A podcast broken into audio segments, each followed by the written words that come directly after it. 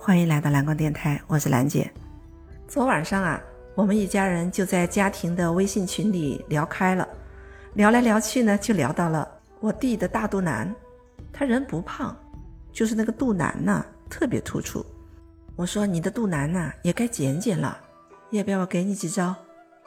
你听他怎么说来着？他说我对自己最满意的就是这点肚腩了，干嘛要减呢？没了这个小肚腩，我不就成了一般人了吗？我说你就不嫌丑吗？他说哪里会丑啊？这不是很有曲线美吗？我这个肚子啊，就是曲线美的典型代表。然后他就发了一张动漫小猪出来，这只小猪还真可爱呢，猪圆肉润的。他说：“你看，如果没有这个充满曲线的肚子，这只小猪猪它有什么美感呢？”我说：“没错，很美。”有珠圆肉润之美呢，大家都笑了。他继续说道：“他说我这肚子啊还很实用呢，你看我的手累了，它可以当桌子，手就可以摊在上面，很舒坦的。你们呐是体会不到的，嗯，还可以让我显得更加慈祥呢。天哪，我真是长知识了。”他又说。怎样看待肚腩是人生态度问题。有的人天天都把肚腩当负担，我呀以肚腩为美，这是完全不同的人生观、世界观、宇宙观。八块腹肌啊，代表的是一种自律；大肚腩呢，代表一种坦然，一种和自然状态的和解。他说：“幸亏我有个肚腩，情绪郁闷的时候摸摸自己的肚子。”还能感到社会主义的绝对优越性，在外国友人面前也绝对不掉价。所以啊，应该倡导大肚腩。从政治的角度说，也要倡导大肚腩。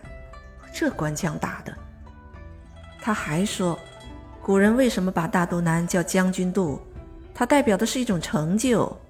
古代的那些名画，大多数都是大肚腩。但凡看到这种袒胸露腹的男子，就有一种祥和之气跃然纸上，不是说做人要有度量吗？宰相肚里能撑船吗？这不都得有大肚子吗？哎，我真是无语。你说再跟他聊下去，我还有什么世界观、人生观呢？不过呢，他最后讲到的将军肚的问题呢，也勾起了我一点兴趣。是啊，那个将军肚是怎么回事呢？就是我们现在讲的啤酒肚吗？还有，我知道八块腹肌是地地道道的舶来品，是源于古希腊的。我们中国人并不崇拜肌肉，但是我国古代的画师为什么会走向了另一个极端，把武将都画得大腹便便的呢？这个将军肚的形象到底是怎么来的呀？我想到了我们中国历史上早期的人体雕塑——兵马俑。兵马俑中的人俑啊，就是模仿现实生活中的活人做出来的。这些兵马俑啊，可以说是千人千面。有趣的是啊，秦始皇兵马俑群里有一个神奇的规律，就是地位越高的兵俑肚子越大。兵马俑的衣服是上片压着下片，但是高级军官的将军俑，衣服的上片已经压不住下片了。为什么呢？因为肚子变大了。那么武力高强的人为什么会肚子大呢？秦将的将军肚难道不会影响他们的战斗力吗？据说呀，在格斗竞技的实战中，体重越高的个体，肌肉量越多，力量也越大，战斗力也就越强。所以呀，日本相扑选手甚至会刻意的增肥来增加体重，以获取优势。跟日本相扑选手类似，中国古代将军的腹部并不是完全由懒惰享乐的脂肪而堆成的啤酒肚，是裹了厚厚肌肉的将军肚啊！可见这啤酒肚和将军肚是不一样的呀。这种大肚子为什么会叫将军肚呢？因为古代的将军们普遍的腰围都比较大，肚子比较鼓，所以老百姓呢就将这种肚子叫做将军肚。过去的小说、评书上啊，形容将军，不是经常说某将军身长九尺，腰大十围，就是形容这种将军肚。你说这将军的肚子为什么会更大呢？我原本以为啊，他条件更好啊，他吃的远比士兵好，身体强壮，肚子有大的条件呢。不强壮也当不了将军呢。但这不是决定因素，因为高级文官的生活条件也一样的好啊。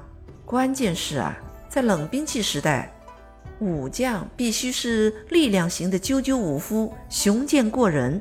这些将军们是在马背上作战的呀，拉硬弓，射强箭。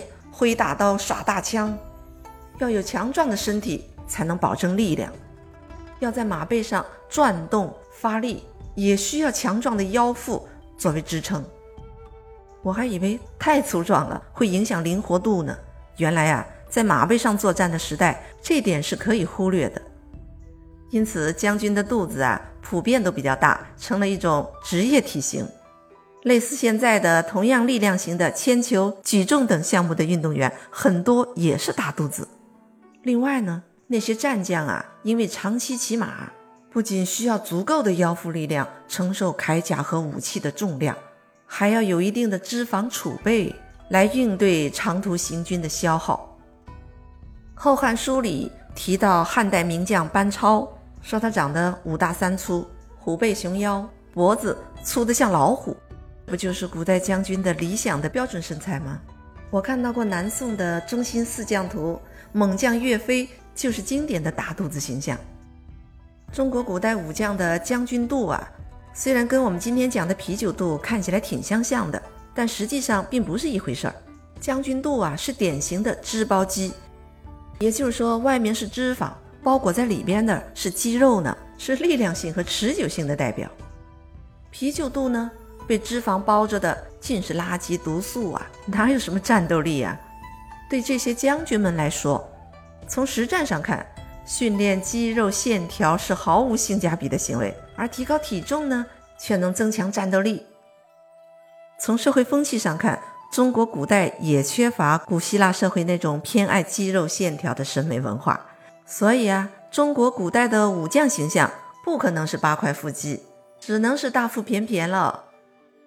老弟呀，你那个大肚子啊，到底是将军肚还是啤酒肚？是想增还是想减？你自己看着办吧。敬请关注订阅，欢迎点赞留言，感谢你的陪伴。蓝光电台，咱们下期再会。